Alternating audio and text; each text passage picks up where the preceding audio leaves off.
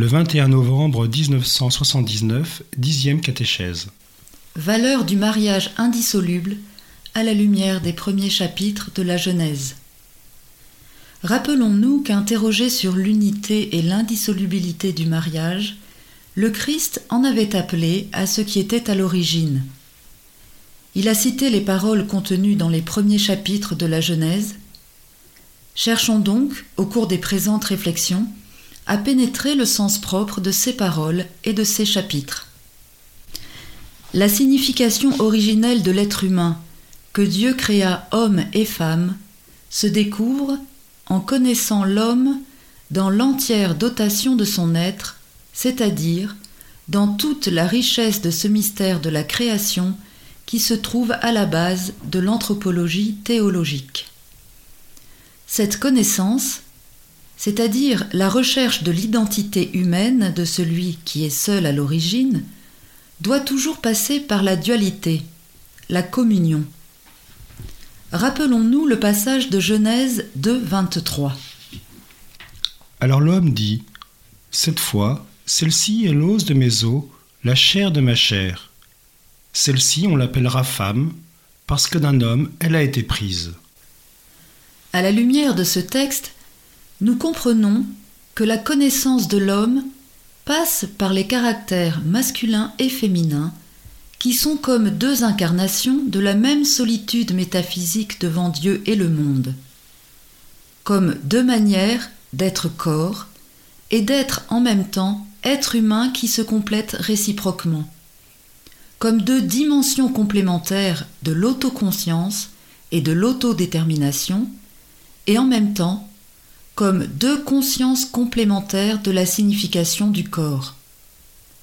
Ainsi, comme le démontre déjà Genèse 2, 23, le féminin, d'une certaine façon, se retrouve lui-même face au masculin, tandis que le masculin se confirme par le féminin. Précisément, la fonction du sexe, qui, en un certain sens, est constitutif de la personne, et pas seulement un attribut de la personne, démontre combien profondément l'être humain, avec toute sa solitude spirituelle, avec le caractère unique qui ne peut se répéter, propre à la personne, est constitué par le corps comme lui ou elle. La présence de l'élément féminin à côté de l'élément masculin et tout ensemble avec lui signifie un enrichissement pour l'homme dans toute la perspective de son histoire, y compris l'histoire du salut. Tout cet enseignement sur l'unité a déjà été exprimé originairement dans Genèse 2, 23. L'unité dont parle Genèse 2, 24, les deux deviendront une seule chair, est sans aucun doute celle qui s'exprime et se réalise dans l'acte conjugal. La formule biblique, extrêmement concise et simple, indique le sexe, masculin et féminin, comme cette caractéristique de l'homme, mâle et femelle, qui leur permet, quand ils deviennent une seule chair, de soumettre simultanément toute leur humanité à la bénédiction de la fécondité. Toutefois, dans son ensemble, le contexte de la lapidaire formule ne nous permet pas de nous arrêter à la surface de la sexualité humaine, ne nous permet pas de traiter du corps et du sexe en dehors de la pleine dimension de l'homme et de la communion des personnes.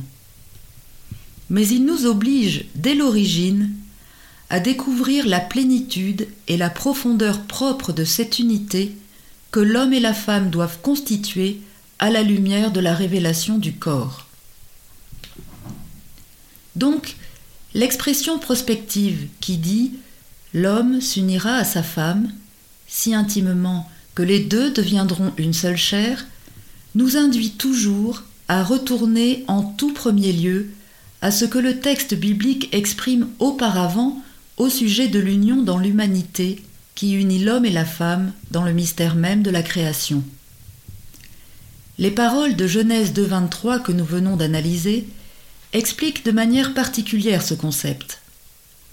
L'homme et la femme, s'unissant l'un à l'autre dans l'acte conjugal, de manière si étroite qu'ils forment une seule chair, redécouvrent, pour ainsi dire, chaque fois et de manière toute particulière, le mystère de la création, et retournent ainsi à cette union dans l'humanité qui leur permet de se reconnaître réciproquement, et comme la première fois, de s'appeler par leur nom. En un certain sens, cela signifie revivre l'originelle valeur virginale de l'homme qui émerge du mystère de sa solitude face à Dieu et au milieu du monde. Le fait qu'ils deviennent une seule chair est un lien puissant établi par le Créateur à travers lequel ils découvrent leur propre humanité, soit dans son unité originelle, soit dans la dualité d'une mystérieuse attraction réciproque. Mais le sexe est quelque chose de plus que la force mystérieuse de la corporéité humaine qui agit presque en vertu de l'instinct. À niveau d'homme et dans la réciproque relation des personnes, le sexe exprime un dépassement toujours nouveau des limites de la solitude de l'homme inhérente à la constitution de son corps et en détermine la signification originelle. Ce dépassement contient toujours en soi une certaine prise en charge comme sienne propre de la solitude du corps du second ego. Aussi, cette prise à sa charge est-elle liée au choix La formule même de Genèse 2, 24 indique non seulement que les êtres humains créés comme hommes et femmes ont été créés pour l'unité, mais aussi que, précisément, cette unité par laquelle ils deviennent une seule chair a dès l'origine le caractère d'une union qui découle d'un choix. Nous lisons en effet L'homme laissera son père et sa mère et s'unira à sa femme. Si, du fait de la génération, l'être humain appartient par nature à son père et à sa mère, c'est au contraire par choix qu'il s'unit à sa femme ou à son mari. Le texte de Genèse 2.24 définit ce caractère du lien conjugal en se référant au premier homme et à la première femme, mais il le fait en même temps dans la perspective de tout l'avenir terrestre de l'homme. C'est pourquoi, en son temps, le Christ en appellera-t-il à ce texte comme toujours actuel à son époque. Formés à l'image de Dieu, même lorsqu'ils forment une authentique communion de personnes, le premier homme et la première femme doivent en constituer l'origine et le modèle pour tous les hommes et pour toutes les femmes qui, à n'importe quelle époque, s'uniront l'un à l'autre si intimement qu'ils deviendront une seule chair.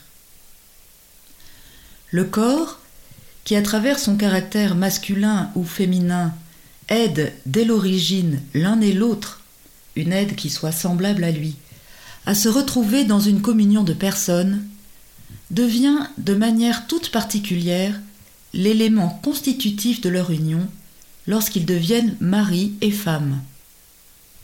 Ceci se réalise toutefois à la suite d'un choix. C'est le choix qui établit le pacte conjugal entre les personnes, qui, en se basant seulement sur ce choix, deviennent une seule chair. Ceci correspond à la structure de la solitude de l'homme, et concrètement à la double solitude. Le choix, comme expression d'autodétermination, repose sur le fondement de cette structure, c'est-à-dire sur le fondement de son autoconscience. Ce n'est que sur la base de sa propre structure que l'homme est corps, et par le corps, il est également homme et femme.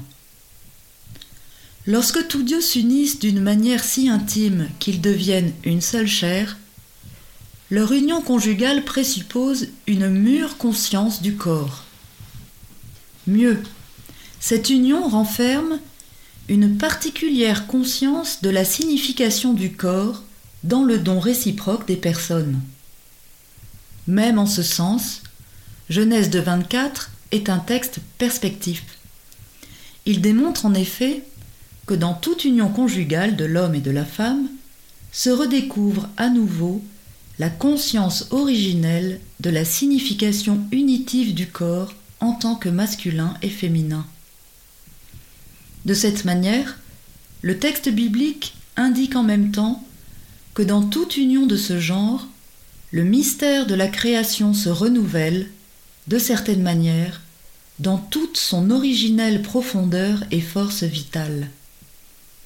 Tirée de l'homme, en tant que chair de sa chair, la femme devient par la suite, comme épouse, et de par sa maternité, mère des vivants, car sa maternité a également en lui sa propre origine.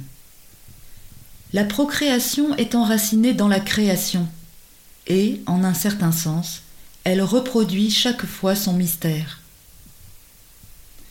Une réflexion spéciale sera consacrée à la connaissance et la procréation. Il faudra en l'occurrence se référer à d'autres éléments du texte biblique. L'analyse de la signification de l'unité originelle que nous avons faite jusqu'à présent démontre comment depuis l'origine cette unité de l'homme et de la femme, inhérente au mystère de la création, a été donnée également comme engagement en vue de tous les temps successifs